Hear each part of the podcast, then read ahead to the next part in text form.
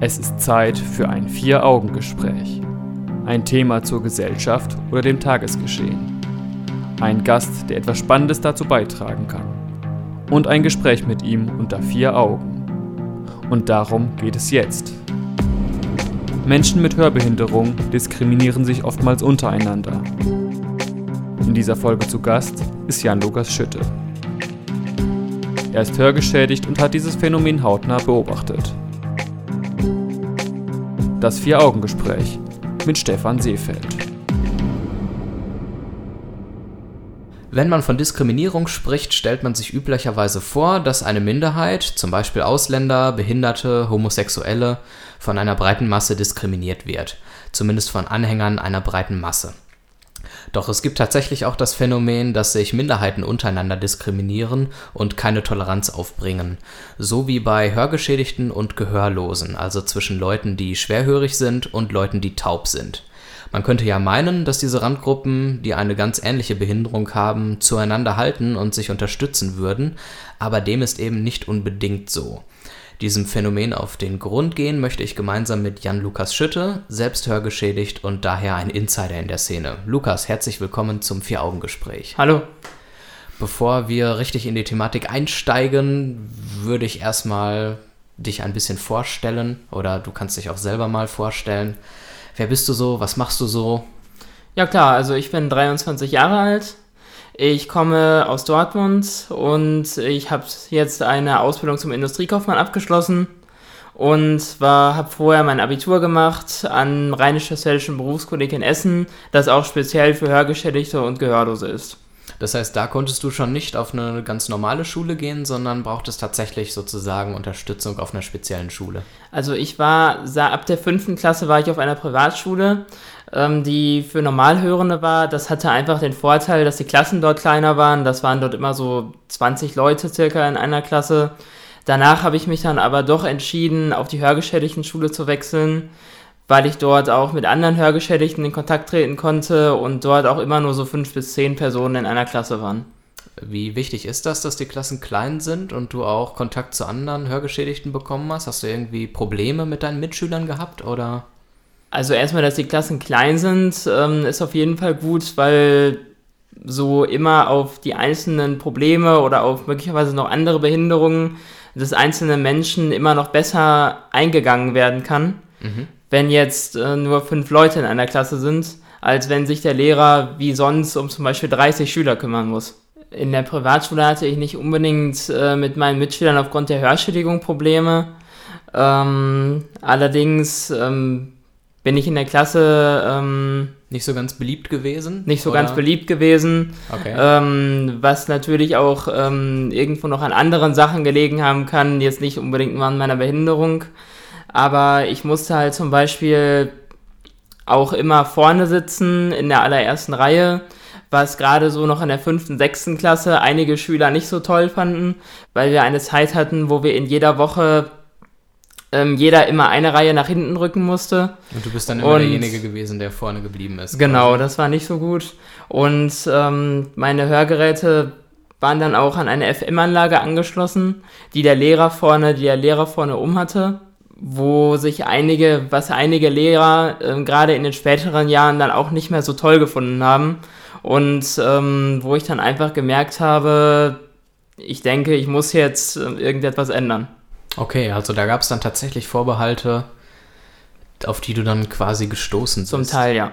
Jetzt scheint es aber so zu sein, das ist zumindest der Anlass unserer Sendung, dass du ähm, zusammen mit den Hörgeschädigten und auch den Gehörlosen die Erfahrung gemacht hast, dass es dort untereinander offensichtlich auch gewisse Rivalitäten gibt. Inwiefern diskriminieren sich Menschen mit Hörbehinderung denn untereinander? Ja, also dies ist zum Beispiel, habe ich das direkt gemerkt, ich bin im Internat gewesen und ähm, eigentlich direkt am ersten Tag ähm, war es so, dass mich dann Gehörlose angesprochen hatten in Gebärdensprache. Da ich auf einer höheren Schule war, konnte ich aber noch gar keine Gebärdensprache. Okay. Und ähm, dann habe ich halt versucht, deutlich zu sprechen und die Gehörlosen haben aber zum Teil halt sofort gesehen, ähm, ne, okay, der kann jetzt keine Gebärdensprache und haben mich dann sofort gefragt, ob ich hörend bin. Mhm. Also ob ich komplett alles höre. Und ähm, das habe ich dann verneint und dann sah man schon, dass sie sich dann so abgewandt haben. Na, na, der kann keine Gebärdensprache. Das hat dann eine Erzieherin für mich übersetzt. Dies ist zum Beispiel ein Punkt, dass halt die Gehörlosen können sich nicht vorstellen, dass ähm, Schwerhörige kein DGS können, es vielleicht aber auch zum Teil nicht lernen möchten. Ja. Und ähm, es gibt halt auch Schwerhörige, die sich nicht unbedingt um eine bessere Kommunikation bemühen möchten. Warum wollen sie sich nicht um eine bessere Kommunikation bemühen? Letzten Endes ist das doch sozusagen das Tor, um mit anderen Menschen in Kontakt zu treten.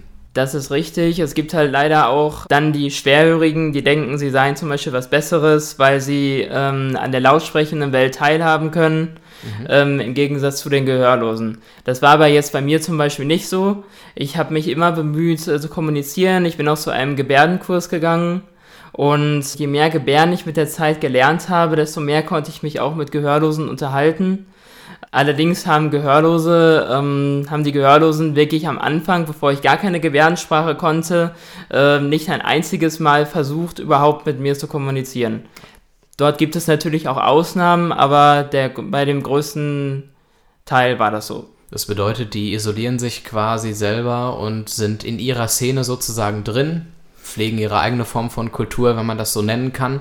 Gen und lassen dort auch ungerne neue Leute hinein. Genau, es gibt zum Beispiel Gehörlose, die die Ansicht haben, ähm, die Hörenden leben in ihrer eigenen Welt, die Gehörlosen leben in ihrer eigenen Welt und die Schwerhörigen sind so mittendrin, die haben quasi keine eigene Welt. Also so wie Migrantenkinder, die weder dem einen Land zugehörig sind noch dem anderen. So ungefähr, ja. Und dann sozusagen zwischen zwei Welten hängen. Genau.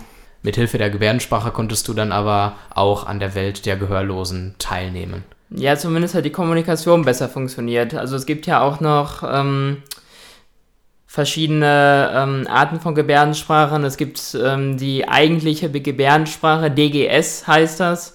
Die hat nochmal eine komplett eigene Grammatik. Mhm. Und im Gebärdenkurs habe ich erstmal LBG, also Lautsprache begleitende Gebärden gelernt. Und das konnten die dann nicht sprechen sozusagen oder darstellen?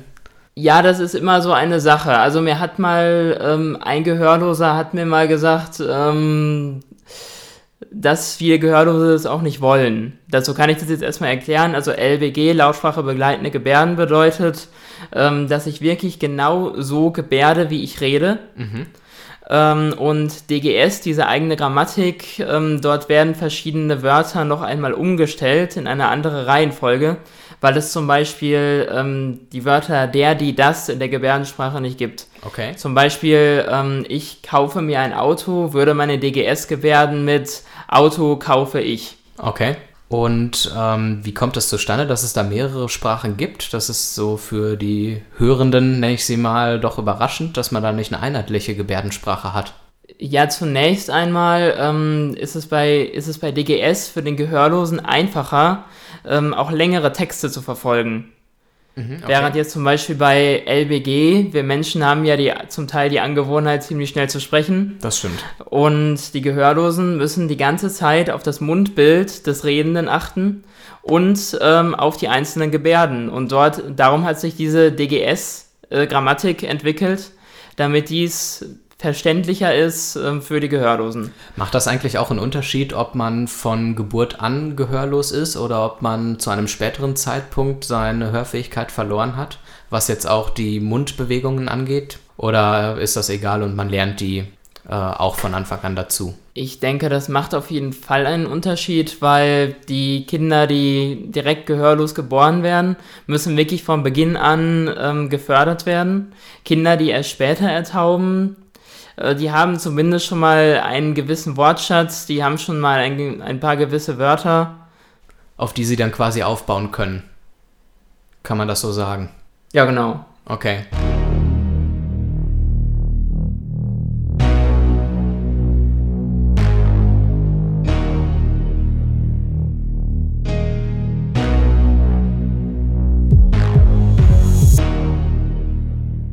Wie sieht das denn aus?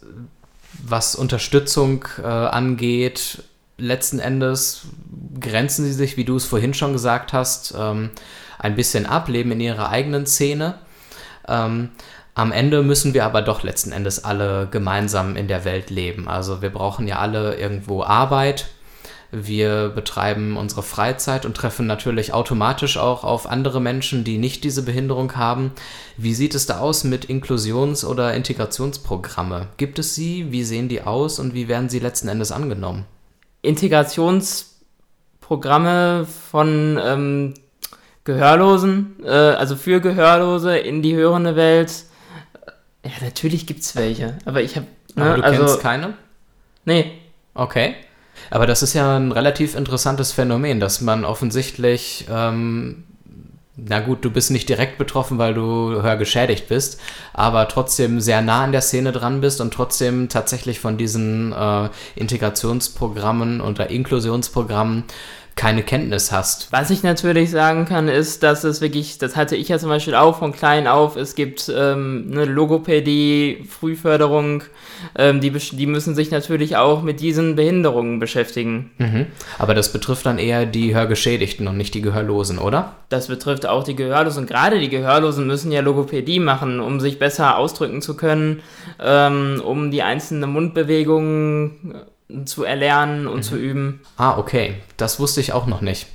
Ich äh, bin immer davon ausgegangen, dass äh, Gehörlose, die seit Geburt an gehörlos sind, gar nicht die Fähigkeit haben können zu sprechen und man denen das gar nicht in irgendeiner Weise vermitteln kann. Oh doch, also ähm, ja. ich hatte auch schon Gehörlose im Internat oder in der Schule, die wirklich von Geburt an taub waren, wo aber das so gut geklappt hat. Die konnten quasi normal mit mir reden. Natürlich im Satzbau immer etwas schlechter mhm. und etwas leiser, aber das ist durchaus möglich. Kann man denn mit Gebärdensprache tatsächlich alles ausdrücken, was man ausdrücken möchte, oder gibt es da gewisse Einschränkungen? Also die Idee kam mir jetzt einfach, weil wir gerade wieder auch über mhm. äh, die Verständigung gesprochen haben. Da gibt es Einschränkungen. Ich hatte ja zum Beispiel gerade schon gesagt, dass es die Wörter der, die das nicht gibt. Mhm, okay. Zudem gibt es aber auch ähm, die meisten Fachbegriffe. Wenn man da jemanden fragt, was heißt das in Gebärdensprache, wenn man das auch einen Gebärdendolmetscher fragt und sagt, ja, keine Ahnung, weiß ich nicht. Das ist dann halt auch zum Beispiel der Grund, warum viele Gehörlose bestimmte Fachbegriffe, bestimmte Fremdwörter einfach nicht kennen. Das können auch ganz einfache Wörter sein. Ich hatte, habe zum Beispiel einmal ähm, erlebt, dass halt ein Gehörloser sich unter dem Wort Gewissensbisse nicht vor, nichts vorstellen konnte. Mhm. Das war für ihn nicht klar. Dann habe ich versucht, ihm das ähm, habe ich versucht, ihm das zu erklären und ähm, er hat es dann scheinbar auch verstanden. Aber warum das jetzt Gewissensbisse heißt, was jetzt Gewissen mit Biss zu tun hat, das war dem nicht klar. Blieb mir völlig unverständlich, okay. Ja. Da gibt es dann offensichtlich einige Probleme. Im Hinblick auf diese Kommunikationsbarrieren und dem entsprechenden Umgang, den man auch mit äh, Gehörlosen und Hörgeschädigten dann äh, pflegen muss. Was würdest du denn selber sagen, wie müssten Integrations- und Inklusionsprogramme aussehen, damit man vielleicht diese Kluft äh, überwinden kann, sowohl zwischen der hörenden Welt und der gehörlosen Welt, als auch äh, ihr untereinander Gehörlose und Hörgeschädigte? Wie könnten solche Programme aussehen? Man könnte zum Beispiel mehr Gebärdensprachkurse anbieten. Es gibt jetzt zum Beispiel an der Schule, wo ich vorher war, in Essen, ähm, gibt es jetzt die Pflicht, dass alle hochgradig schwerhörigen Schüler, die in gehörlose Klassen kommen, auch äh, vorher DGS lernen müssen. Da gibt es dann extra Kurse für diese Schüler. Mhm. Und das war zum Beispiel vorher nicht der Fall. Okay, scheint mir auch Sinn zu machen, da nur ihr den Gehörlosen quasi entgegenkommen könnt, ja. denn die werden das Hören nicht lernen. Da bleibt einem ja nichts anderes übrig, als dann selbst die Gebärdensprache zu lernen. Okay, das wäre eine Variante. Fallen es, dir noch mehr ein? Es sollte in der Schule und auch zum Beispiel in den Internaten für Hörgeschädigte Gehörlose, sollten die Erzieher, Schrägstrich Lehrer darauf achten, dass es viel mehr ähm, Gruppenarbeiten zusammen mit Schwerhörigen und Gehörlosen gibt, damit keiner von den beiden Gruppen wieder in diese eigene Welt abtaucht, okay, ähm, sondern Grüppchen bilden, ja, sie quasi gibt. schon gezwungen werden, ein wenig ähm, zumindest sich schulisch oder vielleicht auch in ihrer Freizeit im Internat miteinander zu beschäftigen. Mhm, okay, das wären zumindest einige Schritte, die sicherlich hilfreich wären. Ja. Kann ich mir ganz gut vorstellen. Wie können denn auch Hörende am sinnvollsten mit Hörgeschädigten und Gehörlosen umgehen, damit man uns nicht den Vorwurf machen kann, dass äh, wir diskriminierend uns verhalten. Wenn man einem Gehörlosen oder einem Hörgeschädigten begegnet, sollte man jetzt, ich denke, das ist auch bei anderen Behinderungen so, sollte man nicht unbedingt direkt denken, okay, der ist jetzt behindert, dem sollte ich helfen. Da habe ich, man sollte das immer aus der Situation heraussehen. Ich habe zum Beispiel schon einmal ähm, die Erfahrung gemacht, dass ich in, dass ich in der Bahn ähm, eine blinde Frau darüber beschwert hat, dass man ihr helfen wollte, weil sie das ja alleine kann. Das war natürlich nur nett gemeint, aber man fühlt sich dann als Behinderter öfter auch mal etwas ausgegrenzt. Man möchte das jetzt alleine schaffen. Ja. Natürlich, der Hörende möchte natürlich nur helfen und das ist jetzt auch auf jeden Fall kein Appell, dass man nicht helfen sollte. Okay. Allerdings habe ich die Erfahrung gemacht, dass man immer, ja. Es mit der Hilfe auch nicht übertreiben sollte und ähm, den Behinderten nicht die Autonomie, Autonomie nehmen soll. Genau, richtig. Okay. Naja, gut im Grunde, wenn man so diese Punkte hört, dann ist es auch im Nachhinein alles total verständlich mhm. und nachvollziehbar, aber in dem Moment ist man dann ja doch gerne mal etwas unvorbereitet und überfordert mit solchen Situationen. Ja, natürlich. Insofern ist es gut, dass wir mal darüber sprechen. Was ich äh, bei der Vorbereitung auf die Sendung noch herausgefunden hatte, ist, dass auch ähm,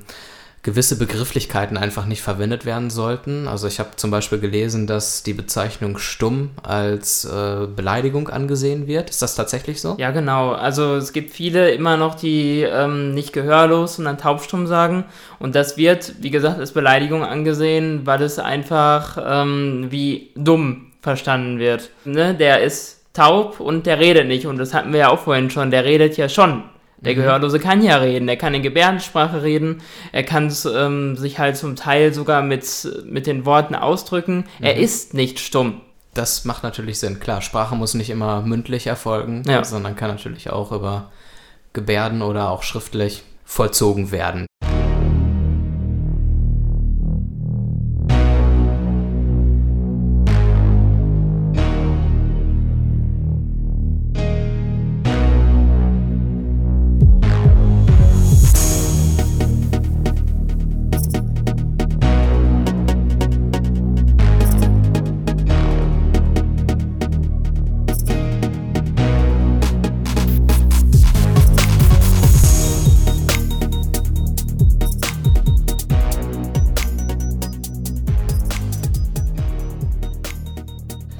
Ich rede gerade im Vier-Augen-Gespräch mit Jan-Lukas Schütte zum Thema Minderheiten diskriminieren sich untereinander. Genauer gesagt geht es darum, dass Hörgeschädigte und Gehörlose ja gewisse Rivalitäten untereinander haben und doch getrennt in ihrer eigenen Szene jeweils leben. Ein ebenfalls sehr interessanter Aspekt ist der, dass viele Gehörlose die einen Kinderwunsch haben, gerne ein Kind oder mehrere Kinder zur Welt bringen möchten, die ebenfalls gehörlos sind und sich mit Hilfe der Präimplantationsdiagnostik gezielt für ein Kind mit Behinderung, nämlich für ein gehörloses Kind entscheiden.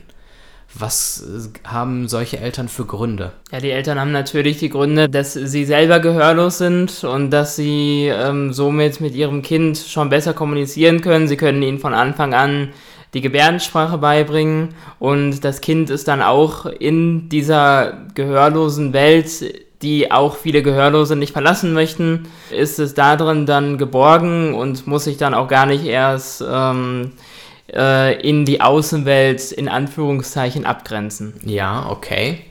Aber schädigt man das Kind nicht, wenn man es gezielt behindert zur Welt bringt? Ich meine, anstelle eines behinderten Kindes könnte ja ein gesundes Kind auf die Welt kommen. Oder wird äh, die Gehörlosigkeit gar nicht als Schädigung irgendwie angesehen? Für die Gehörlosen wird es auf gar keinen Fall als Schädigung angesehen, was ja grundsätzlich auch nicht schlecht ist. Ich finde es trotzdem meiner persönlichen Meinung nach nicht so besonders gelungen, ein Kind, das eigentlich gesund zur Welt kommen könnte, also dieses Kind zu zwingen, quasi mit einer Behinderung auf die Welt zu kommen. Ich denke, es gibt genug Angebote, die die gehörlosen Eltern wahrnehmen können, wenn sie denn wollen, mhm. damit auch das Kind mit gehörlosen Eltern, das hörende Kind mit gehörlosen Eltern ein glückliches Leben führen kann. Ich habe zum Beispiel im Internat mindestens, äh, fallen mir da gerade äh, fünf Personen ein, deren Eltern gehörlos sind und die einfach nur eine leichte Schwerhörigkeit haben. Mhm. Und die haben keine Probleme, irgendwie innerhalb der Familie miteinander klarzukommen. Da gibt es auch keine Entfremdung irgendwie von den Eltern oder so. Soweit ich das weiß, absolut nicht. Okay, das bedeutet, du würdest tatsächlich äh, dafür plädieren, dass ähm, sich gehörlose Eltern durchaus auch für ein gesundes Kind entscheiden können. Ja, damit sie sich auch nicht einfach ähm, wieder in ihre eigene Welt verkriechen. Mhm. Es ist ja nicht so, dass die meisten ähm, hörenden Menschen Gehörlose sofort ablehnen. Da gibt es viele, die das tun, aber eben nicht alle. Und ich denke, das, müssen den, das muss den Gehörlosen gezeigt werden, damit sich diese aus ihrer Welt wieder herauskapseln, wenn ich das so sagen kann. Okay, das ist ein klares Statement, das ich auch durchaus nachvollziehen kann. Jetzt gibt es natürlich ähm, Gehörlose, die dir dort sehr widersprechen würden. Ja. Und sogar so weit gehen würden und Kindern, die gesund auf die Welt kommen, gewisse medizinische Hilfe verweigern würden, nur damit sie im Nachhinein gehörlos werden. Also sei es, dass man zum Beispiel eine Mittelohrentzündung nicht behandelt oder die Eltern, die am liebsten sogar einen gezielten Eingriff vornehmen würden, um Kindern die Hörfähigkeit zu nehmen. Das ist offen gestanden für mich unterlassene Hilfeleistung. Also ganz egal, was für eine Krankheit mein Kind hätte, ich bin als Elternteil dazu verpflichtet, mich dazu so, äh, darum zu kümmern, dass mein Kind wieder gesund wird. Mhm wenn ich jetzt äh, meinem Kind irgendwelche Hilfe verweigere, nur damit ich meinen eigenen Wunsch verwirklichen kann, wäre das meiner Meinung nach A, egoistisch und meiner Meinung nach sogar ein Fall auch fürs Jugendamt schon. Okay. Wie siehst du den Fall bei medizinischen Eingriffen, die dafür sorgen, dass das Kind möglicherweise doch noch hören kann und die Hörfähigkeit, zumindest bis zu einem gewissen Grad, doch wieder erlangt? Also da gibt es ja Implantate zum Beispiel. Genau, da gibt es zum Beispiel die ähm, Cochlea-Implantate mhm. oder kurz CI, die werden dann äh, dem Kind quasi in den Kopf rein operiert. Das ist quasi wie eine Art Hörgerät, nur dass es wirklich quasi wie ein Magnetfeld quasi am Kopf dran sitzt. Okay. Sodass halt der Gehörlose noch einzelne Schwingungen und somit dann irgendwann auch ähm, Wörter wahrnehmen kann. Äh, finde ich persönlich sehr gut. Gut, ich höre was, ich finde es schön, was zu hören und ich denke auch, dass sich ein gehörloses Kind darüber, darüber freuen wird, wenn es zum Beispiel irgendwann dann doch mal die, die Vögel zwitschern hören kann. Ja, jetzt sind natürlich viele Bedenken, die dagegen sprechen, dass das ähm, teilweise auch riskante Eingriffe sind die möglicherweise auch nicht zu dem gewünschten Erfolg führen, die man, äh, den man sich vorstellt. Wie hoch ist da die Quote, dass das auch wirklich funktioniert bei solchen Eingriffen? Kennst du da zufällig irgendwie die Trefferquote, dass es klappt? Eine generelle genaue Quote weiß ich nicht. Allerdings kenne ich einige, die ein CI, also ein Cochlea-Implantat bekommen haben und äh, ich kenne keinen, bei dem es nicht geklappt hat. Aha, okay. Was natürlich nicht ausschließt, dass es nicht so sein könnte. Ja. Allerdings ähm, sind natürlich solche Eingriffe mit dem Risiko. Bei mir wurde zum Beispiel auch mit sechs Jahren überprüft. Ich wurde am Ohr operiert, um nachzugucken, was für eine Art von Hörschädigung ich habe. Und seitdem bin ich jetzt auf dem rechten Ohr fast taub. Also es gibt aufgrund natürlich auch Operation. genau aufgrund dieser ah, Operation. Ja. Es gibt natürlich dann auch negative Beispiele. Ja. Ich bin jetzt kein Arzt, aber ich werfe einfach mal in den Raum. Ein Restrisiko gibt es für jeder OP. Das bedeutet, du würdest auch das Risiko einer Operation lieber eingehen und in Kauf nehmen, so wie es bei dir passiert ist, dass du auf einem Ohr jetzt fast taub bist, als die Möglichkeit, besser hören zu können, einfach ähm, ja, verstreichen zu lassen. Genau, in meinem Fall jetzt nicht unbedingt, weil bei mir wurde das Ohr ja nur ähm, operiert, um nachzugucken, was für eine Art von Hörschädigung es ist. Okay, ist Denke ich, hätte man auch anders lösen können, ja. vermute ich jetzt einfach mal. Aber generell ist, so ist das eine gute Sache, ja. Mhm. Okay. Man muss natürlich halt sagen, du hast ja gerade schon angesprochen, dass die gehörlosen Eltern das nicht unbedingt wollen. Mhm. Ähm, es gibt halt da leider auch viel Diskriminierung, dass zum Beispiel ähm, die Gehörlosen die CI-Träger diskriminieren, weil sie damit sagen, dass die, dass die Gehörlosen dadurch aussterben, dass es diese CIs gibt. Dadurch stirbt auch die Gebärdensprache aus. Und diese eigene Kultur, die die sich genau. aufbauen. Genau. Das ist, was viele Gehörlose kritisieren. Jetzt ist es natürlich spannend, dass sich das sozusagen übertragen lässt, ähm, dass nicht nur normale Gesellschaften ähm, die Befürchtung haben, dass eine Kultur ausstirbt. Ich meine, aus dem rechten Rand hört man ja so etwas wie die deutsche Kultur stirbt aus, weil so viele Ausländer hier ins Land mhm. kommen. Mhm.